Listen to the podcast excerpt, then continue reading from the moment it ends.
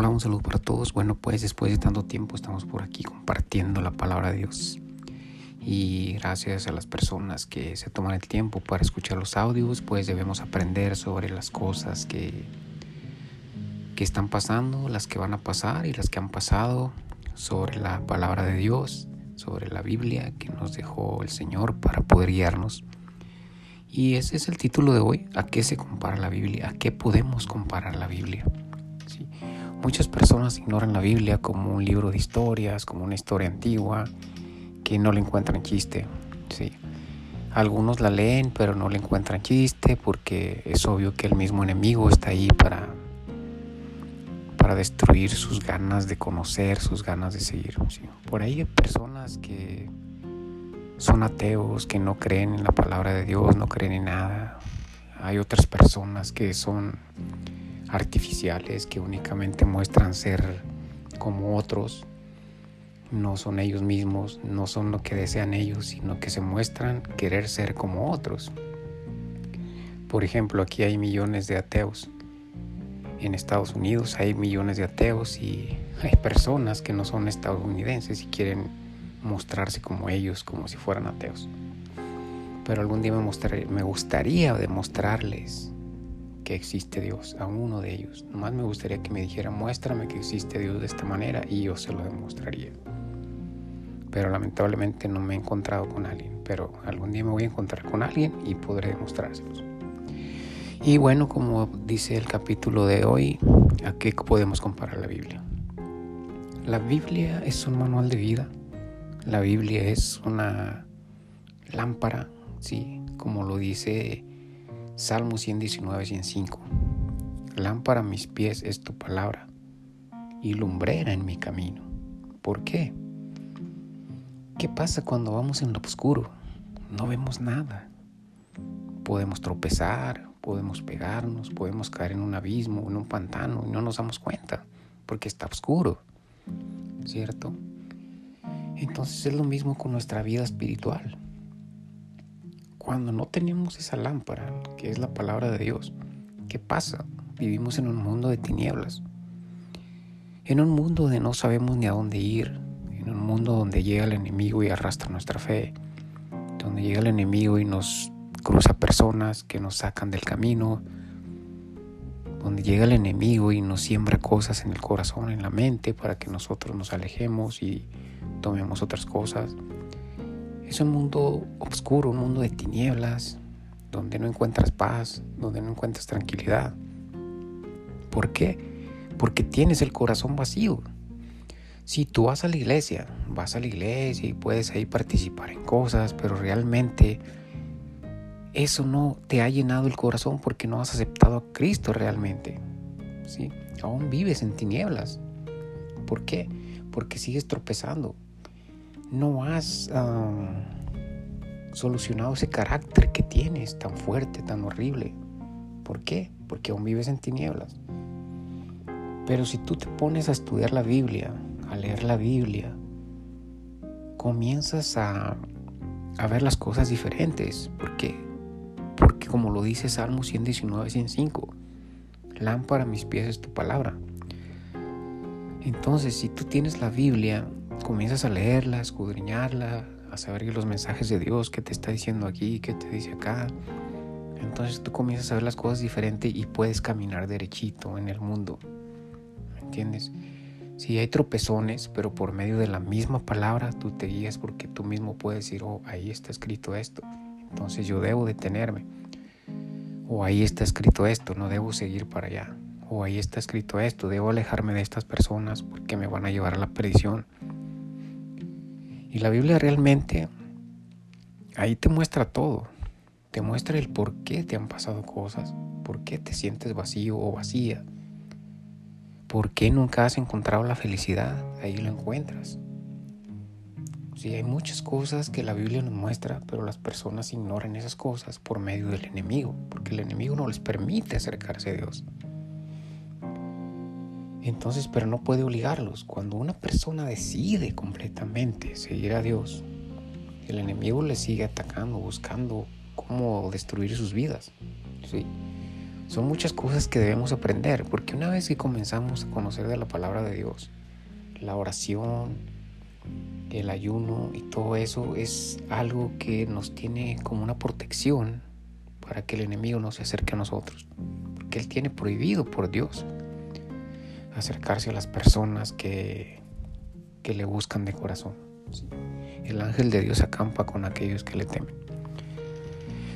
Entonces debemos aprender sobre la palabra de Dios para que conozcamos cómo ser felices con nuestra familia, cómo poder guiarlos, cómo poder mostrarles el buen camino, porque sin la palabra de Dios no podemos hacer eso. Es como cuando compramos un mueble que trae un manual de vida. Perdón, trae un manual para armar ese mueble. Si tú pierdes ese manual, ¿cómo vas a armar tu mueble? Lo vas a armar mal, te van a sobrar partes o te van a faltar y lo vas a poner una pata más chica que la otra, otra en el otro, ¿no? ¿Por qué? Porque no tuviste ese manual. Lo mismo pasa cuando uno estudia la palabra de Dios, no sabes sobre la palabra de Dios.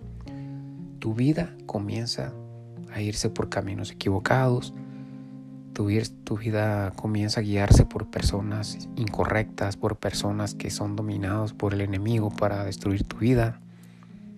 Sí, son muchas cosas que están pasando hoy en día, pero como dijo Jesucristo, el que persevere hasta el fin, ese será salvo y yo le daré la corona de la vida.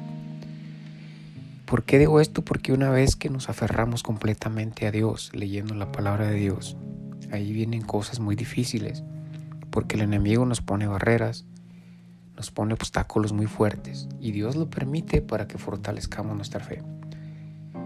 Muchas personas prefieren alejarse, mejor se alejan porque no soportan la prueba, no soportan el peso de la prueba fuerte donde se nos sienten que se les va todo encima y no aguantan.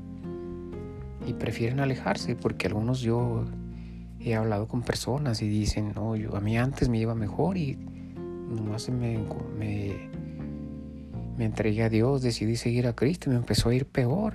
Que entonces, ¿qué chiste tiene, no? Y ahí es donde nos damos cuenta que son personas que no saben, ¿sí? Pero debemos orar por esas personas para que no se alejen. ¿sí? No debemos criticarlos ni juzgarlos ni nada, porque Jesucristo nos muestra por medio de su doctrina en todo eso que, que eso pasa, que eso va a pasar con la gente, que muy pocos aguantan las pruebas, muy pocos aguantan las cosas. Entonces la Biblia nos muestra todas esas cosas. De que debemos ser fuertes, de todo lo que vamos a pasar una vez que estamos en Cristo. Si yo les contara, uff, Dios mío, no puedo creerlo se sorprenden. Yo he pasado cada cosa en mi trabajo. Cuando no me ataca una persona, me ataca otra. Cuando deja de atacarme otra, llega otra y otra y otra y otra. Y el chiste es que nunca tengo paz. Lo único que yo hago es ponerme a orar. Ponerme a orar y bendecirlos, pedirle a Dios que los perdone, que les bendiga porque no son ellos, es el enemigo que los está utilizando para destruirme la vida. Así lo hace con todas las personas que deciden seguir a Cristo, que deciden comenzar a leer la palabra, a conocer sobre las cosas de Dios.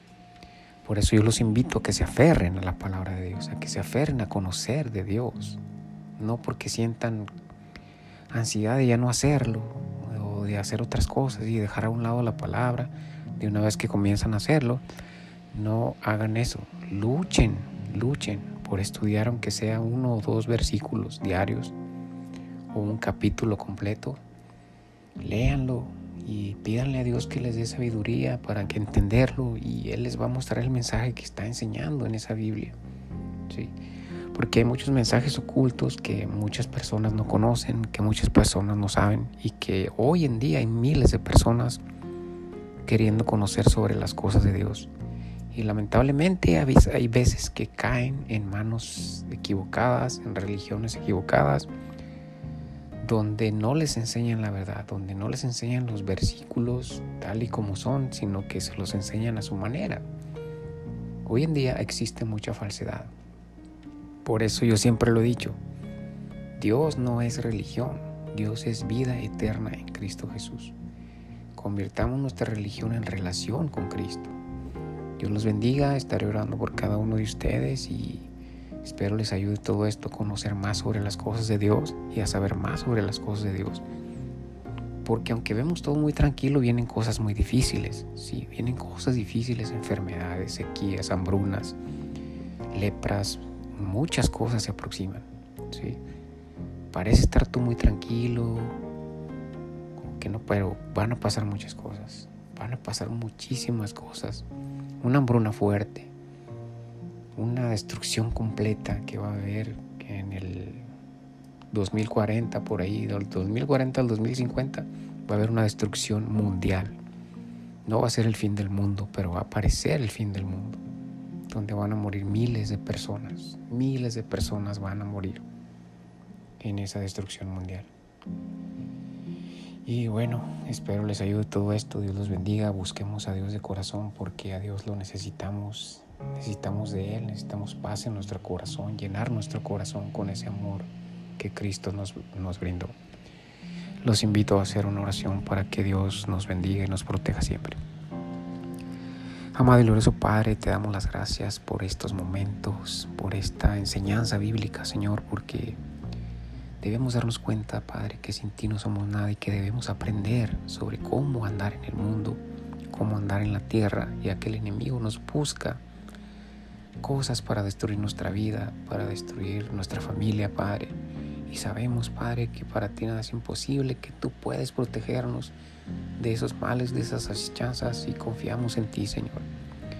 Bendice, Padre mío, cada una de las personas que se toman el tiempo para escuchar estos audios. Bendice cada uno de ellos, Señor. Dale paz en su corazón, sea quien sea, Padre. Ayúdale a solucionar sus problemas. Bendice a esa persona que está enferma, Padre, que está pasando por momentos difíciles en el nombre de Jesús. Dale sanidad, Padre. Dale paz en su corazón. Que no llegue el enemigo, que no llegue el espíritu de mortandad a destruir su familia, su hogar, su vida personal. En el nombre de Jesús te lo pido, Señor. Y te doy las gracias por estas puertas que me abres cada vez más para seguir adelante con mi ministerio y seguir adelante compartiendo la palabra.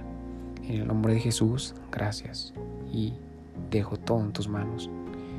Derrama una lluvia de bendiciones sobre cada una de las personas que escuchan estos audios. Gracias Padre Celestial, en el nombre de Jesús. Amén.